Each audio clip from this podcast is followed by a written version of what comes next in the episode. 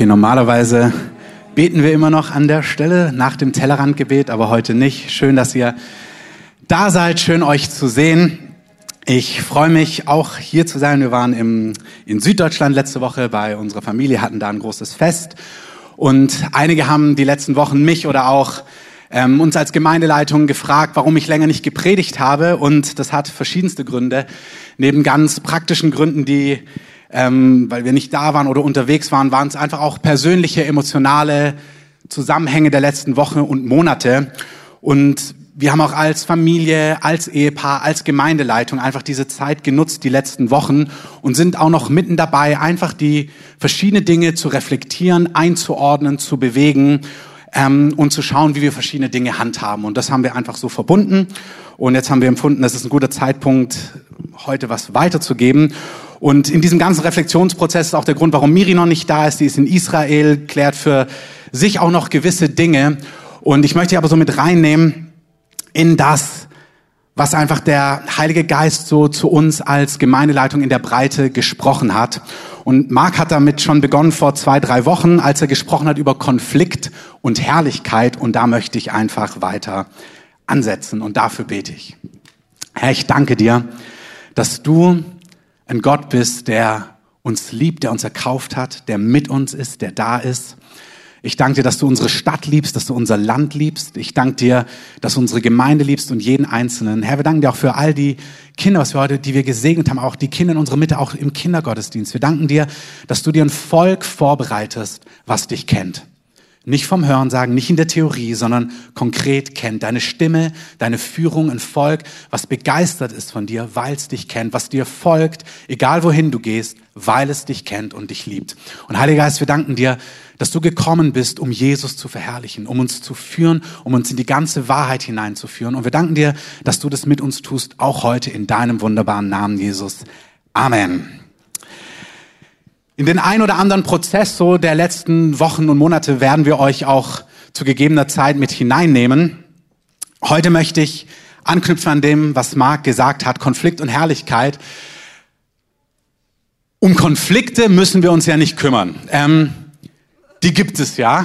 Überall, das weiß jeder, im eigenen Leben, im eigenen Herzen, im eigenen Kontext, in deiner Arbeit, deinem Umfeld, deiner Familie, in unseren Städten, in unserem Land, in der Politik, egal wo du hinguckst. Also Konflikt gibt es ohnehin. Amen ist manchmal so die falsche Art und Weise, weil Amen wirkt so euphorisch, aber Amen heißt erstmal, so ist es. Ähm, also Amen. Es gibt überall Konflikte in der ganzen Welt. Und auch unsere Konferenz, die wir in zehn Tagen haben. Und wie gesagt, für Leute aus der Gemeinde werden wir auf jeden Fall die Chance haben, an einzelnen Stellen so tageskartenmäßig wahrscheinlich dazu zu kommen. Ähm, einfach falls ihr in Berlin seid. Darüber hinaus müssen wir noch schauen, wie wir es handhaben, je nachdem, wie es mit den Anmeldungen ist. Aber auch diese Konferenz, ich glaube, Gott macht da was ganz Wunderbares. Ich glaube, es ist der richtige Zeitpunkt. Ich glaube, wir werden Gottes Gegenwart, Gottes Herrlichkeit erleben. Amen. Gott wird da sein, Gott ist da. Und wir haben in diesen Trailern beschrieben, dass eine Zeit auch über die Erde kommt von nie dagewesenem Konflikt und nie dagewesener Herrlichkeit. Beides zugleich. Jesus spricht sogar über diese Zeit und er sagt, es kommt eine Zeit über die Erde von Konflikt, von Dynamiken, von Druck in einer Art und Weise, wie sie keine Generation davor erlebt hat, in dieser Generation, wo Jesus zurückkehrt. Und wenn er die Tage nicht verkürzen würde, dann würde man das gar nicht aushalten. Und Gott ist aber jemand, der möchte, dass wir vorbereitet sind, dass die, die Gott kennen, dass sie in Zeiten von Herausforderung, von Erschütterung felsenfest stehen, wie Leuchttürme Weisung geben und Orientierung geben. Amen. Und das hat ganz viel mit dem Thema Herrlichkeit und Gott kennen zu tun. Also Konflikt gibt es sowieso, das kennt jeder von euch in eurem eigenen Leben, in eurem eigenen Umfeld, da wo ihr steht. Das kennt die Welt, das kennen die Menschen in unserem Umfeld, das kennen unsere Städte, das kennen wir. Und wir sind gerufen, uns nicht so sehr auf den Konflikt zu konzentrieren. Wir sind vielmehr gerufen, uns auf Herrlichkeit und Gottes Möglichkeiten und Gottes Antworten zu konzentrieren. Amen. Wenn man so Jesus und sein Leben anschaut, die Begriffe, die sind nicht identisch, aber sie haben ganz viel miteinander zu tun. Herrlichkeit, Gottes Lösungen, Gottes Reich, Gottes Welt ist engstens miteinander verknüpft. Und es gibt in Matthäus 6, Vers 10, wenn du hier zur Gemeinde gehörst, dann kennst du diesen Vers. Da gibt es ein Gebet, was Jesus vorlegt, und das ist ein absolut legitimes Gebet. Da sagt er, wenn ihr betet, betet folgendermaßen. Vater unser im Himmel, geheiligt werde dein Name. Und dann sagt er, betet folgendermaßen, dein Reich komme, dein Wille geschehe, wie im Himmel, so auch auf Erden. Jesus fordert sein Volk, seine Freunde aufzubeten, dass der Himmel auf die Erde kommt, dass sein Reich kommt, dass sein Herrschaftsgebiet kommt, dass sein Wille auf Erden geschieht, wie er auch im Himmel geschieht. Amen. Und wisst ihr, wenn wir von Jesus sprechen und von diesem Königreich, dann es kommt eine Zeit, da wird dieses Reich in Fülle auf Erden sein. Es kommt eine Zeit, da kommt Jesus auf die Erde zurück. Nicht jeder weiß das. Für manche ist es, sie haben das noch nie gehört. Jesus ist nicht jemand gewesen, der mal hier war, so eine alte Legende und das war's, eine Story, an der wir uns orientieren, sondern Jesus ist derjenige, der zurückkommen wird und seine Herrschaft, sein Königreich auf Erden aufrichten wird. Amen. Diese Welt, ich weiß, ich habe das in den letzten ein, zwei Jahren und es wird immer intensiver, dass ich Augenblicke habe, wo ich Nachrichten lese, wo ich Dinge höre und es bricht so sehr mein Herz, dass, dass, dass ich in Tränen ausbreche, weil mich das Leid, die, die Ungerechtigkeit einfach so aufwühlt. Und wir sind unvollkommen. Ich frage mich manchmal, wie Gott, der die Liebe in Perfektion ist, der die vollendete Liebe ist, wie Gott sich manchmal fühlt, wenn er die Erde anschaut. Ich war vor Jahren, habe ich ein paar Monate in Afrika gelebt. Ich habe es an verschiedenen Stellen erzählt. Da habe ich mit Afrikanern gesprochen, die in großer Armut dort leben. Und dann hat er zu mir gesagt, einer, wisst ihr, ihr im Westen, Ihr sehnt euch gar nicht, dass Jesus kommt und seine Herrschaft aufrichtet, weil ihr wollt noch nach Neuseeland reisen und nach Australien und habt noch dieses und jenes vor. Und ich habe mir gedacht, das stimmt. Und da ist auch gar nichts falsch dran. Hey, Gott hat die Welt wunderbar gemacht. Amen.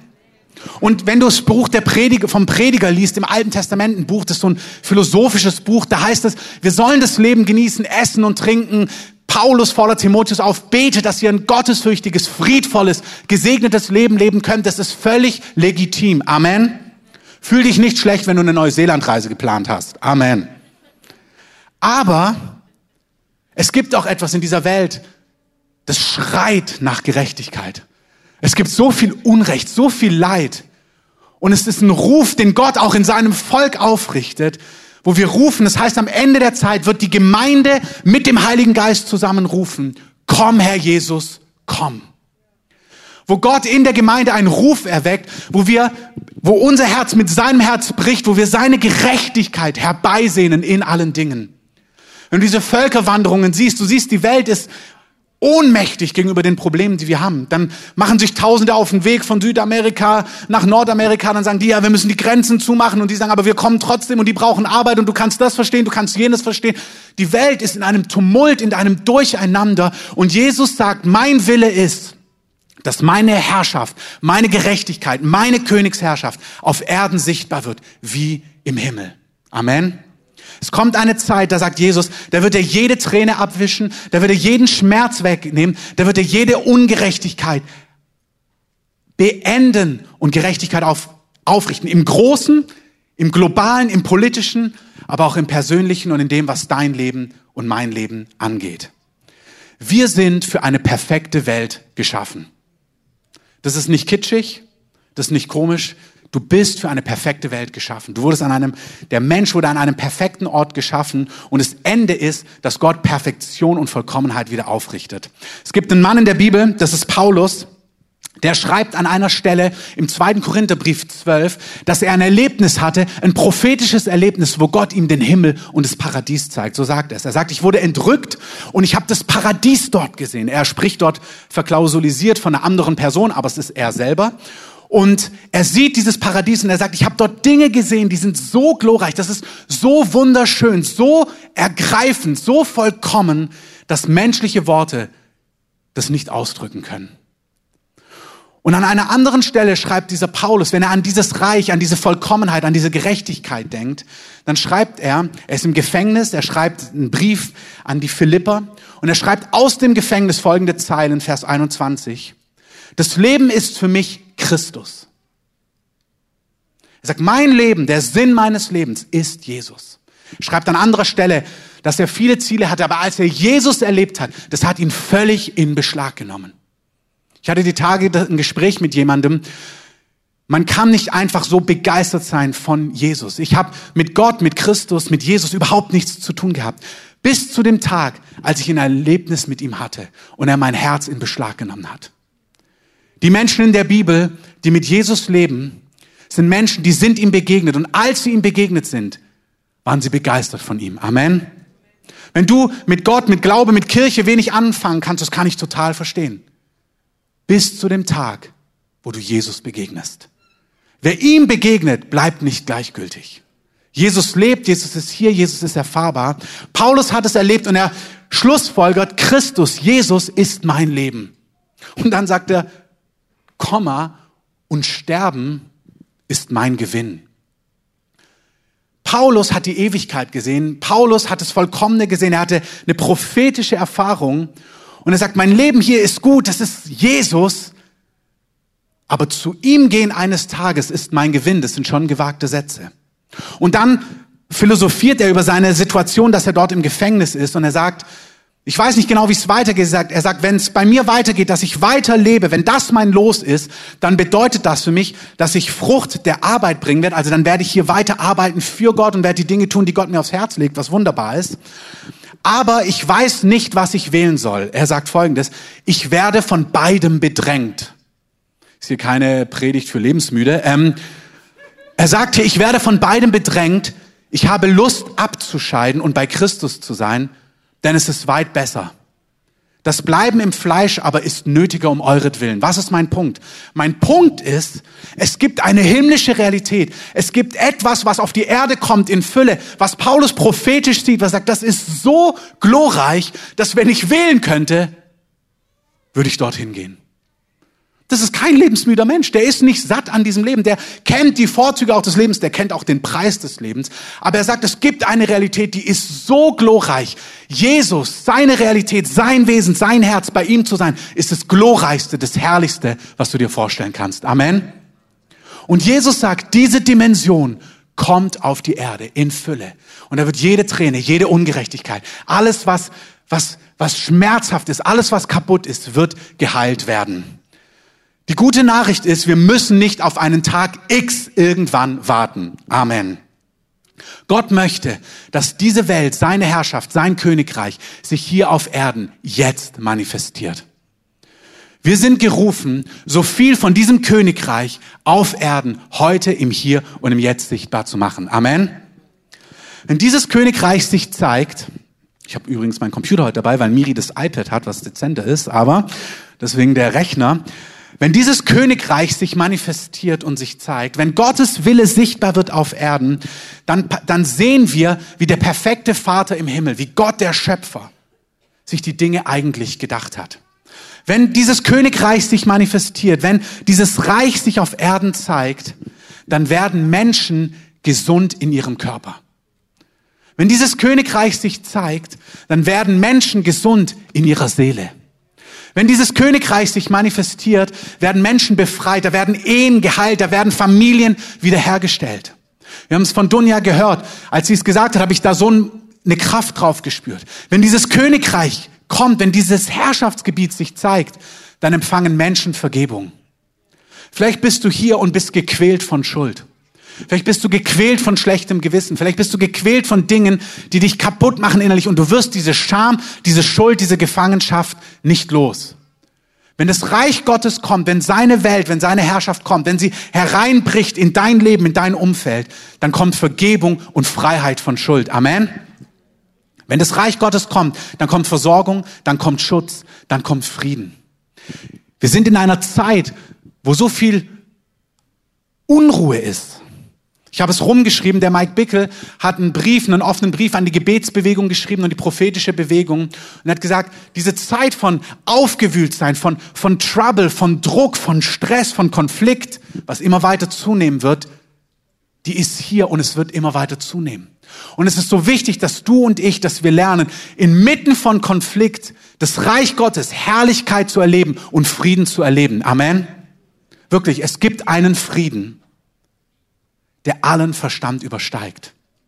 Und der Geist Gottes ist interessiert daran, dass du und ich, dass wir Männer und Frauen sind, die inmitten von Konflikt, inmitten von Aufgewühltsein, inmitten von Fragezeichen Frieden haben, der allen Verstand übersteigt. Amen. Nicht nur Frieden, das Reich Gottes ist Frieden und Freude. Gott möchte, dass du in Freude gebettet bist, dass du glücklich im Innersten bist, egal was um dich herum passiert. Amen. All diese Dinge lernen wir nicht in der Theorie, im Lehrbuch, sondern Gott richtet diese Dinge in unserem Leben, in unserem Alltag auf. Wenn das Reich Gottes kommt, kommt Friede, dann kommt Freude, dann kommt Gerechtigkeit auch im eigenen Leben. Da kommt Heilung, haben wir gesagt, Freisetzung, Versorgung, Vergebung. Da kommt aber auch Gerechtigkeit. Im Kontext um dich herum, dass Situationen, dass gerechte Lösungen, gerechte Antworten, Veränderungen kommen, aber da kommt auch Gerechtigkeit für dich. Wenn du gebunden bist in Ungerechtigkeit, wenn du in Dingen lebst, die nicht gerecht sind, wenn das Reich Gottes kommt, dann hilft Gott dir, dann setzt Gott dich frei, gerecht und aufrichtig vor ihm zu leben. Das ist glorreich. Amen. Vielleicht bist du in Dingen gebunden und gefangen, wo du spürst, du möchtest anders leben, aber es ist dir nicht möglich. Wenn das Reich Gottes kommt, wenn du vor Gott stehst und sagst, komm, dein Wille geschehe, dein Reich komme, wie im Himmel so auch auf Erden, dann kommen die Lösungen, die Antworten, die Freisetzungen Gottes, dass du neu und anders leben kannst. Amen. Wie also passieren diese Dinge? Wir wissen, Gott möchte, dass inmitten von Konflikt seine Herrlichkeit, sein Reich, seine Gegenwart, seine Kraft sich manifestiert. Wie gesagt, Konflikte kommen von allein oder sind von allein da. Wie bringen wir also Gottes Herrlichkeit und Gottes Reich auf die Erde, in dein Herz, in dein Umfeld, in deinen Kontext? Manche wissen das, dann ist es eine Erinnerung, ja, wie machen wir das? Und für andere ist es vielleicht das erste Mal, ja, wie machen wir das? Das klingt gut, aber wie machen wir das?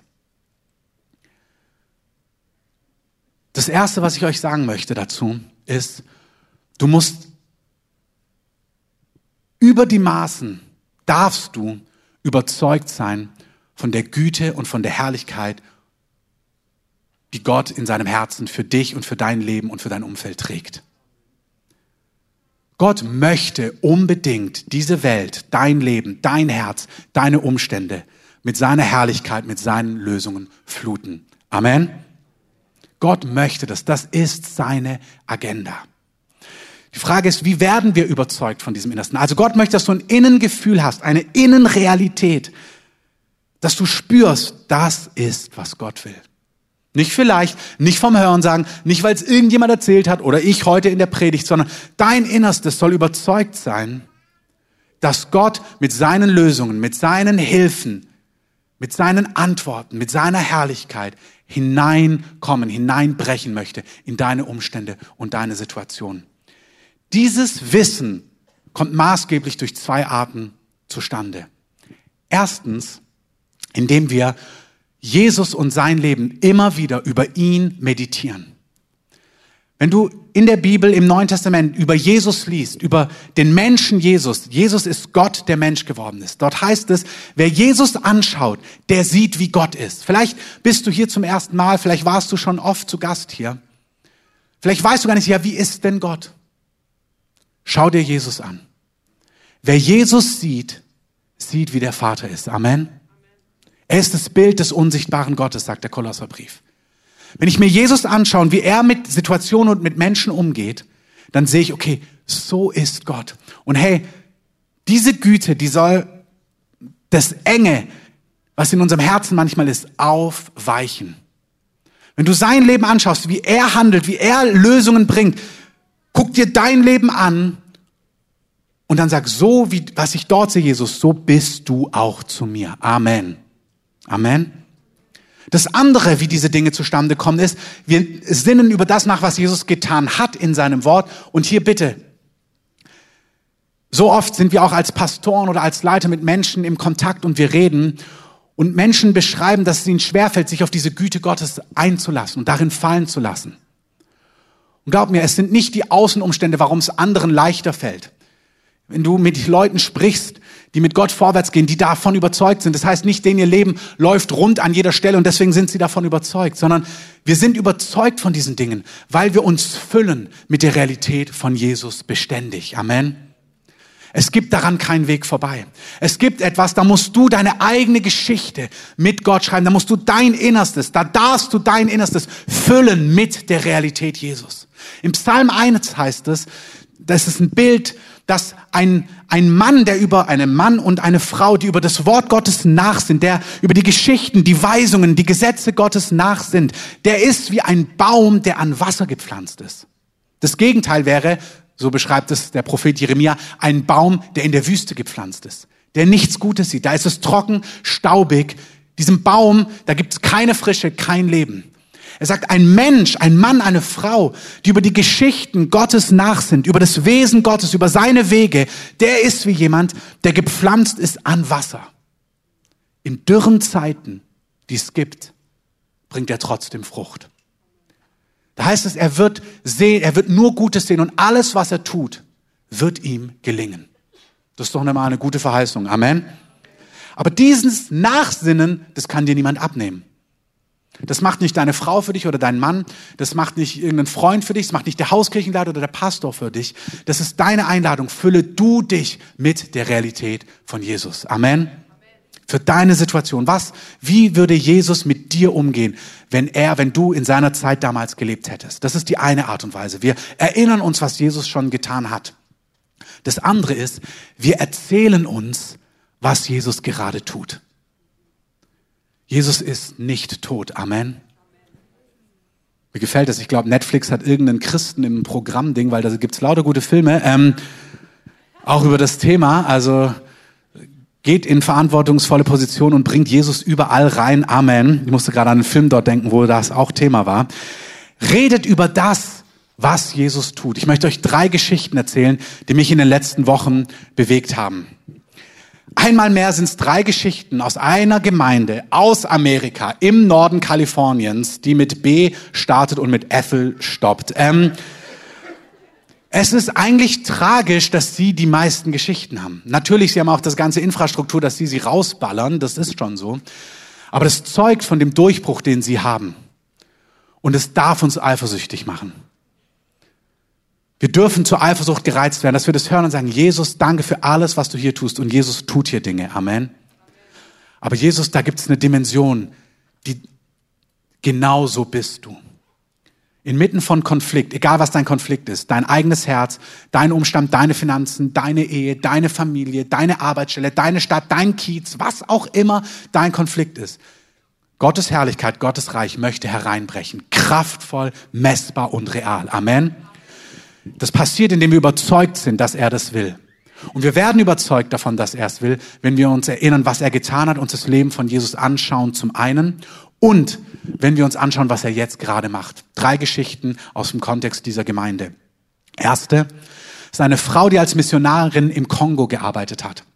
Und diese Frau hat erlebt, wie, sie, wie dort Milizen gekommen sind und die Dörfer um sie herum angefangen haben, die Menschen dort abzuschlachten, im wahrsten Sinne des Wortes was auch ein bisschen jetzt bei Iris war in Mosambik, wo einfach islamistische Gruppen aufstehen und böse mitgespielt haben mit dem, was dort läuft. Sie hat das mitbekommen und sie ist so unter Angst gekommen, so unter Panik, dass sie einfach dieses traumatische Post, dieses posttraumatische Stresssyndrom bekommen hat. Die Frau hat nur noch Panik gehabt, konnte nicht mehr schlafen, musste den Kongo verlassen, kam zurück hier in die USA und hat einfach dort aber ihr Leben nicht mehr leben können, ist kein Frieden mehr bekommen, keine Ruhe mehr bekommen, ähm, sondern immer unter Stress gewesen, Panikattacken, Ängste, körperliche Probleme und so weiter und so fort. Und alle Behandlungsmöglichkeiten haben ihr nicht geholfen. Ich weiß nicht, was deine Situation ist, aber deine Situation kannst du immer abgleichen mit dem Himmel. Was denkt der Himmel darüber? Der Wille Gottes, Römer 12, ist das Gute, das Vollkommene und das Wohlgefällige.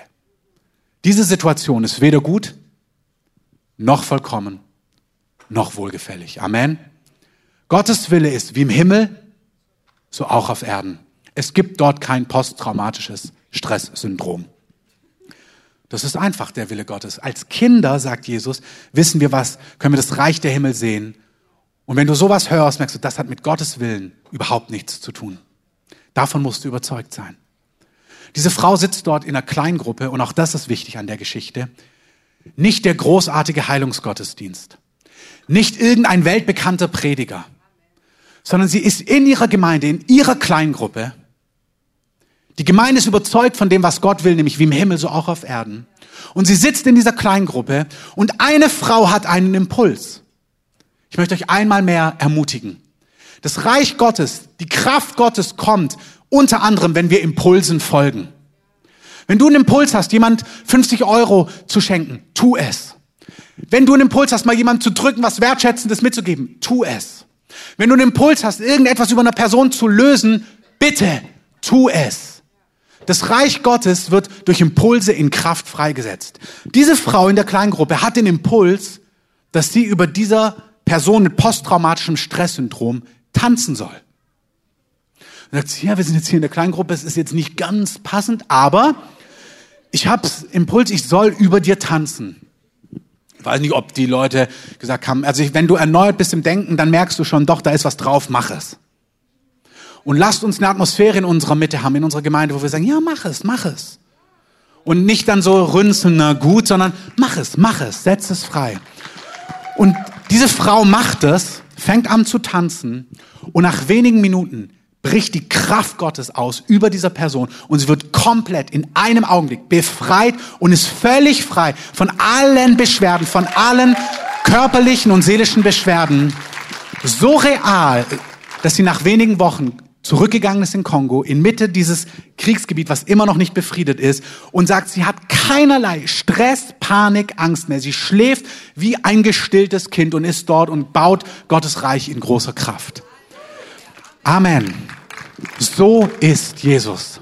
Ich weiß nicht um deine Situation, ich weiß nicht um deinen Konflikt, ich weiß nicht um deine Herausforderung, aber Gott möchte dir Augen des Glaubens geben, dass du realer siehst, was er sieht, dass du ergriffener bist von den Dingen, die er sieht und weißt, sein Reich, seine Antworten sind zum Greifen nah. Amen. Zweite Geschichte auch aus der Gemeinde dort. Eine Frau hat eine Nervenkrankheit, die Nerven, die ganzen Sachen bauen sich immer mehr ab, so dass sie nach kurzer Zeit ähm, im Rollstuhl sitzt und klar ist, es wird immer weiter degenerieren, die kann sich nicht mehr bewegen, ähm, sie verliert immer mehr an Kraft und sie sitzt mit ihrem Mann da, sie haben Kinder und sie gehen in ein Restaurant und sie beschreibt es so, sie saßen da, um herauszufinden, wie sie mit dieser katastrophalen Situation jetzt weitermachen sollen. Das ist der Kontext. Wie wollen wir weiterleben als Ehepaar, als Familie mit dieser Katastrophe?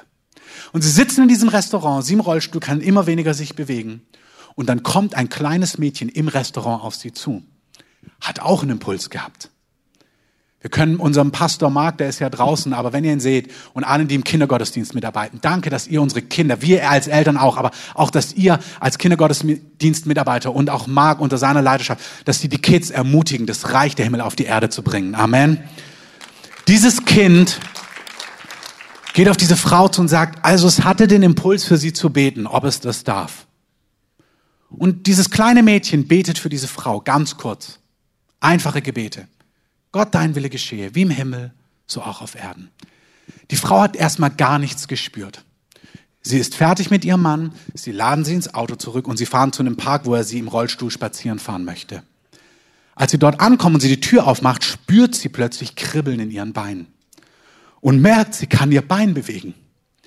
Dann hilft ihr Mann ihr auf die Beine und plötzlich kommt die Kraft zurück und sie fängt an zu laufen und nach kurzer Zeit rennt sie durch den Park, ist komplett geheilt, komplett wiederhergestellt, komplett wiederhergestellt. Das Reich der Himmel manifestiert sich auf Erden. Dritte Geschichte, ähnliche, ähnlicher Kontext.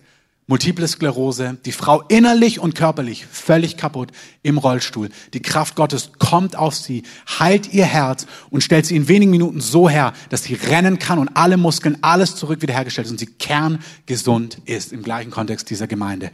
Das ist glorreich. Amen. So ist unser Gott. Ich möchte euch noch kurz drei Geschichten erzählen, nicht aus der Gegenwart, sondern aus dem Leben von Jesus, weil sie mich faszinieren. So ist unser König, so ist er. Lukas 7, Vers 11. Es geschah, da ging Jesus in eine Stadt genannt Nein, Vers 11, und seine Jünger und eine große Volksmenge gingen mit ihm.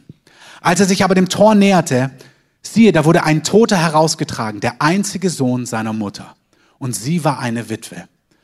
Diese drei Geschichten sind drei Geschichten, die mich persönlich immer wieder meditiere ich darüber, weil sie zeigen mir, wie Gott ist. Da kommt eine Witwe mit ihrem toten Sohn, der wird rausgetragen aus der Stadt. Und ich sehe so oft, wie wir handeln würden. Wir würden mitweinen, wir würden unsere Hilfe anbieten bei der Beerdigung, beim Kochen in den nächsten Wochen, was alles vollwertig ist. Aber Jesus ist ergriffen über diese Situation und die Volksmengen sind da. Und als er sie sah, wurde er, Jesus, der Gott ist, innerlich bewegt über sie.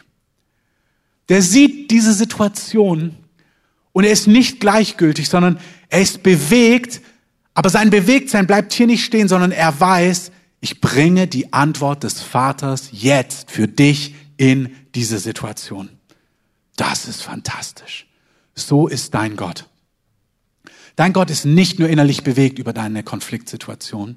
Dein Gott ist nicht nur innerlich bewegt über deine Ohnmacht. Dein Gott ist bewegt und hat die Antwort. Amen. Und zwar kraftvoll und vollmächtig. Er ist innerlich bewegt über sie und spricht, weine nicht. Es ist nicht nur so ein Trost, weine nicht, Komma, weil du, sagt er nicht, aber weil du musst nicht weinen. Schau mal, was Gott tun kann. Er tritt hinzu, er rührt die Bahre an, die Träger aber standen still. Und er spricht, Jüngling, ich sage dir, steh auf. Und der Tote setzte sich auf und fing an zu reden. Und er gab ihn seiner Mutter. Alle aber ergriff Furcht. Und sie verherrlichten Gott und sprachen, ein großer Prophet ist unter uns erweckt worden und Gott hat sein Volk besucht. Und diese Rede ging über ihn hinaus in ganz Judäa und in die ganze Umgegend. Dominik hat gestern wunderbar in, bei der Jugend gepredigt, dass Jesus mehr ist als ein Prophet. Amen. Jesus ist der Sohn Gottes. Aber hey, die Leute waren begeistert, als sie das gesehen haben. Sie sagen, wow, was? Gott hat uns besucht. Das haben sie verstanden. Sie haben verstanden, das ist Gott, der hier ist und sie haben etwas gesehen, wie Gott ist. Es gibt keine Situation, die für Gott zu kompliziert ist. Amen. Die zweite Geschichte ist auch eine Totenauferweckung. Lazarus, ein Freund von Jesus. Ich fasse sie zusammen. Der Mann stirbt. Er wird gerufen, Jesus, als er noch krank ist. Aber er spürt vom Heiligen Geist, er soll noch warten. Das heißt, er kommt noch nicht. Und als er losgeht, ist der Kranke schon tot. Er kommt also eigentlich zu spät. Aber er weiß in seinem Inneren, nein, Gott möchte etwas Herrliches tun. Und die Leute rennen auf ihn zu, als er endlich ankommt und trauern und sagen, du bist eigentlich zu spät, Jesus. Und auch hier heißt es, und Jesus, innerlich wurde er bewegt. Er wurde auch, er, er ergrimmte innerlich, als er gehört hat, dass der Tod triumphiert hat. Hey, ich möchte, dass du heute nach Hause gehst mit dem Wissen, dass Jesus dein Gott, dein König nicht gleichgültig ist über deine Notsituation. Er ist nicht irgendwie stoisch und sitzt so heilig da drüber und sagt, ja, so ist es, sondern er ist voller Mitgefühl, voller Lösungen und voller Antworten. Amen. Und er grimmt im Inneren, als er das hört. Und dann sagt er, er betet zum Vater und sagt, ich bete es jetzt nur laut, damit die anderen es hören, sagt er. Ich weiß es ja dass wenn ich bete, du mich hörst. Das ist seine Überzeugung. Er weiß als Mensch, wenn ich zu Gott bete, weil das Gottes Wille entspricht, dann hört mich Gott und Gott wird handeln. Und er sagt es, damit die anderen auch hören. Jesus wusste, was Gott will und deswegen konnte er seinen Willen auf Erden freisetzen. Amen. Und ich beende diesen zweiten Punkt mit folgender Geschichte. Die Freunde von Jesus, die Bibel nennt sie auch die Jünger, die als Jesus wieder in den Himmel gegangen ist, diesen Auftrag weitergetragen haben, so auch wie wir heute das Wesen von Jesus Menschen sichtbar machen sollen, heute im Mauerpark und wo auch immer. Wir sollen Menschen von Gott erzählen und erleben, dass seine Lösungen, seine Antworten, sein Reich sich manifestiert. Für dich, für mich, in unserem Leben, aber auch für andere Menschen. Diese Jünger, die dann zurückgeblieben sind, als Jesus gegangen ist, die kommen in eine Situation nachzulesen in Apostelgeschichte 3. Da ist ein Mann, der sitzt am Tempel und zwar jeden Tag sitzt er dort. Und dieser Mann ist lahm von Geburt an. Und er ist über 40. Ein lahmer, gelähmter Mann, über 40. Jeder kennt ihn. Petrus, ein Freund von Jesus, läuft an ihm vorbei und der Mann quatscht ihn an und sagt, hey, damals Gold und Silber, ich übersetze, er sagt, hast du mal einen Euro? Petrus guckt ihn an und sagt, einen Euro habe ich nicht. Aber was ich habe, gebe ich dir. Und es fasziniert mich zutiefst, dass Petrus weiß, hey, was ich, einen Euro habe ich nicht, aber was ich habe, das gebe ich dir. Er weiß ganz genau, wer Gott ist und was Gott will. Er ergreift seine Hand, das sind die Volksmengen, alle sehen das, zieht ihn hoch und sagt, im Namen von Jesus, steh auf und geh umher. Er zieht ihn hoch, in dem Augenblick kommt Kraft in die Beine dieses Mannes und dieser Mann fängt an rumzuspringen. Alle kennen ihn, alle denken sich, das gibt's doch gar nicht. Die Volksmenge läuft zusammen. Petrus fängt an zu predigen, schlauer Mann, hat die Chance gleich genutzt. Ähm, und sagt in Vers 12, Männer von Israel und Frauen, was verwundert ihr euch hierüber? Oder was schaut ihr jetzt so gespannt auf uns oder auf mich? Ihr schaut auf uns, als hätten wir aus eigener Kraft oder eigener Gottesfurcht bewirkt, dass dieser Mann gehen kann. Was sagt Petrus hier? Er sagt, ihr guckt auf uns, als ob es meine Kraft wäre oder meine Gottesfurcht. Guck mal, Petrus ist der Freund von Jesus, der ihn vor ein paar Tagen verleugnet hat. Gerade mal vor einem Monat hat Petrus es richtig in Sand gesetzt. Und Petrus, das spricht auch von etwas, weiß, wer Gott ist, weiß, wie gütig Gott ist, weiß, wie liebevoll Gott ist. Er weiß, ich bin mit Gott versöhnt in meinen Stärken und in meinen Schwächen. Wenn du den Himmel auf die Erde bringen möchtest, musst du versöhnt sein mit deinen Stärken, aber auch wie Dunjas heute gesagt hat, auch mit deinen Schwächen. Wir sind alle Männer und Frauen, die auf dem Weg sind, mit Durchbrüchen und mit Fehlern, mit Dingen, wo wir stehen und mit Dingen, wo wir scheitern. Und Petrus wusste, Gott ist mit mir, Gott ist mein Erbarmer, mein Vergeber, mein Retter, mein Freund. Gott liebt mich und ich weiß, wie er ist und ich bin fähig, sein Königreich auf Erben sichtbar zu machen. Amen. Petrus sagt, schaut nicht auf uns, als ob es unsere Kraft oder unsere Gottesfurcht wäre. Und dann sagt er diesen interessanten Satz. Der Glaube hat, der Glaube an seinen, also an Jesu Namen, hat diesen, den ihr kennt, gesund und stark gemacht. Also Petrus sagt, warum wurde er geheilt? Weil wir Glauben an den Namen Jesus haben. Der Name im biblischen Kontext ist nicht der Name, ist nicht ah der Name Fritz und er hat an den Namen Fritz geglaubt, sondern der Name ist immer das Wesen. Das ist die Identität. Er sagt, der Glaube an das Wesen, an das Herz, an die Person Jesus und wie er ist, diese Offenbarung, wie Gott ist, dieses innere Wissen hat ihn gesund gemacht. Mein Überzeugtsein, dass Gott gut ist und dass das, was ich in Jesus sehe, so ist Gott, dieses Wissen, dieses Vertrauen hat dazu geführt, dass dieser lahme Mann, der 40 Jahre krank war, jetzt wieder laufen kann. Der Heilige Geist lädt uns ein, Männer und Frauen zu sein. Immer mehr die für ihr eigenes Leben, aber nicht nur für ihr eigenes Leben, aber auch für ihr eigenes Leben und unbedingt für ihr eigenes Leben. Ich möchte es nochmal aufgreifen, noch was Dunja gesagt hat. Es ist zutiefst attraktiv, wenn dein eigenes Leben versöhnt ist. Und Gott rettet nicht durch uns nur die Welt und wir bleiben auf der Strecke. Nein, Gott beginnt bei uns und immer wieder ordnet er, sortiert er, heilt er, befreit er auch unser eigenes Leben. So ist es. Amen. Wir sind alle auf dem Weg und das wird auch immer so bleiben. Aber wenn Gottes Reich in deinem Leben hineinbricht, soll es auch durch dein Leben zu anderen hereinbrechen. Gott möchte einer Welt voller Konflikt seine Herrlichkeit zeigen. Gott möchte einer Welt, die ihn nicht kennt, zeigen, wie er ist, in großer Vollmacht und Autorität. Amen. Ich möchte es mit diesen Gedanken abschließen. Ihr könnt gerne schon nach vorne kommen als Band. Wenn ihr überzeugt seid, dass Gott so ist, wie wird es also sichtbar? Wie kommt es in Existenz? Das erste ist, wie gesagt, ihr müsst überzeugt sein. Und nehmt euch vielleicht mal kurz einen Augenblick und schaut, wo es in eurem Herzen hapert. Guck mal, Jesus kommt auf eine Hochzeit und macht Wasser zu Wein. Die haben alle schon viel Wein getrunken und Gott wirkt ein Wunder, dass sie noch mehr Wein bekommen. So ist Gott. Weißt du, dass Gott dir in deiner Situation Gott möchte eingreifen und Gott möchte dir helfen. Gott möchte seine Gerechtigkeit für dich und durch dich aufrichten. Amen. Wenn du überzeugt bist, dann gibt es das eine aufgrund von Überzeugtsein, dass du handelst. Glaube hat immer Werke. Sonst ist der Glaube tot. Wenn du überzeugt bist, wirst du spüren, welcher Schritt dran ist. Du wirst es spüren. Du wirst wissen, was zu tun ist. Vielleicht gibt es einen Impuls, vielleicht gibt es was, was der Heilige Geist dir aufs Herz legt. Handle dementsprechend, was du in deinem Herzen spürst. Geh dem nach, damit die Heilung, die Versöhnung, die Versorgung, die Vergebung durchbrechen kann. Handle dementsprechend. Und ich wünsche dir und ich glaube, dass wir immer mehr Durchbrüche erleben werden und sollen, wo Gottes Kraft augenblicklich sich manifestiert. Auch jetzt, während wir hier reden, möchte Gott Menschen heilen und anrühren. Das passiert. Das Reich Gottes ist zum Greifen nah. Auch jetzt, während ich spreche, ich spüre, wie Gottes Kraft, wie Salbung für Heilung da ist. Du kannst Heilung empfangen für Allergien, für Intoleranz, für was auch immer, für Gelenke. Empfang Heilung jetzt. Ihr könnt gerne schon mal anfangen, ein paar Akkorde zu spielen.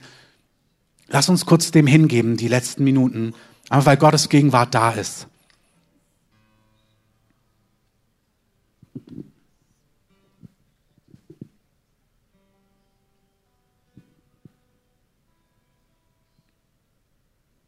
Jesus, wir danken dir, dass das, was wir gerade gehört haben, so bist du.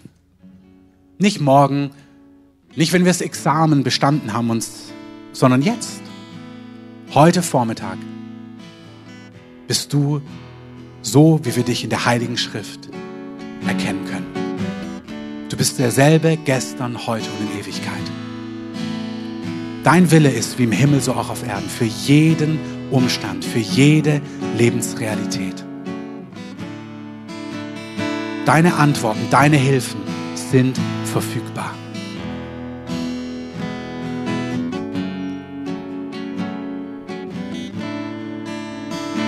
Wenn ihr wollt, ihr könnt einfach auf den Heiligen Geist schon reagieren. Ihr könnt euch hinstellen, ihr könnt sitzen bleiben, ihr könnt euch hinknien, ihr könnt nach vorne kommen, wenn ihr wollt, so.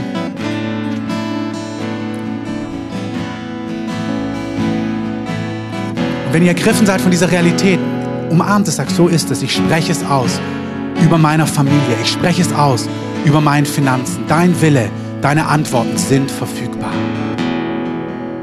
Ihr könnt Impulsen nachgehen, die ihr vielleicht spürt. Danke, Heiliger Geist.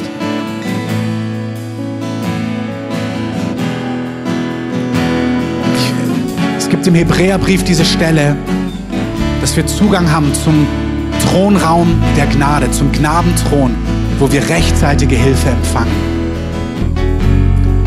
Heilung, Freisetzung, Lösung, Befreiung, Vergebung ist da. Vielleicht bist du heute hier und du bist noch nicht mit Gott versöhnt. Du kannst heute Frieden für dein Herz empfangen. Du kannst Vergebung deiner Sünden empfangen. Deine Trennung von Gott kann sich heute auflösen. Lass uns mal alle die Augen schließen für einen Augenblick. Wenn du hier bist und merkst, du möchtest dich mit Gott versöhnen, heb doch einfach mal kurz deine Hand hoch und sag, ich möchte mich mit Gott versöhnen. Vielen Dank. Streck doch einfach mal deine Hand aus. Dankeschön. Dankeschön. Lasst eure Hand für einen Augenblick oben. Alle, die einfach Jesus, die sich versöhnen wollen mit Gott. Vielen Dank. Wenn du noch hier bist, das ist Gott, der dich ruft und sagt, finde Frieden, der allen Verstand übersteigt. Versöhne dich mit Gott. Vielen Dank.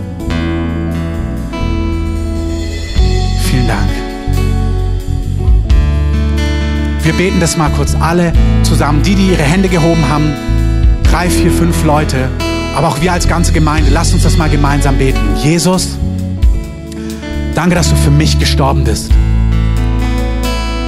Danke, dass du ans Kreuz gegangen bist, damit ich mit Gott versöhnt sein kann. Vergib mir meine Schuld wasche mich rein. Mach mein Leben neu. Heile mich. Befreie mich. Jesus, ich glaube, dass du gestorben bist und dass du von den Toten auferstanden bist. Ich glaube, dass du der Sohn Gottes bist. Ich glaube, dass du lebst. Ich gebe dir mein Leben. Ich will auf deinen Wegen gehen. Lehre mich. Erklär mir die Dinge, die dir wichtig sind. Dir gehört mein Leben. Ich wende mich ab von allem, was dir nicht entspricht. Und ich ergreife deine Hand. Amen. Ich möchte diejenigen, die das Gebet haben, ich möchte euch segnen, dass jetzt der Heilige Geist auf euch kommt, die Liebe des Vaters euer Herz erfüllt. Dass ihr spürt, wie der Friede Gottes über euch kommt.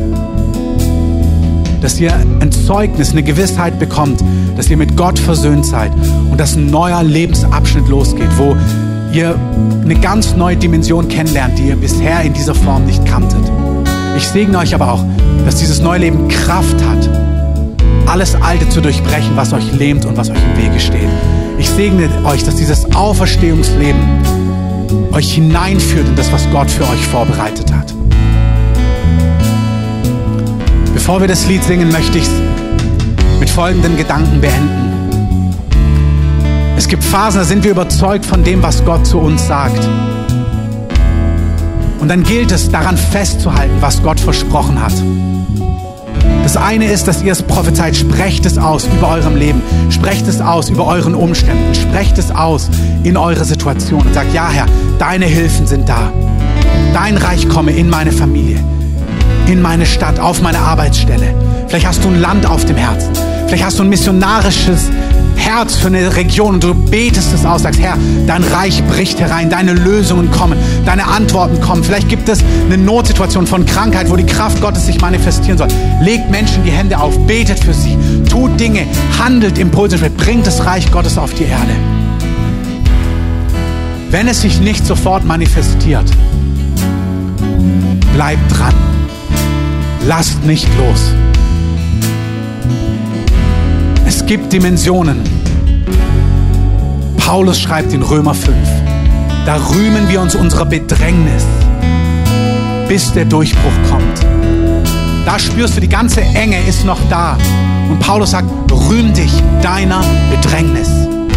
Weil diese Bedrängnis bewirkt in dir ein Ausharren.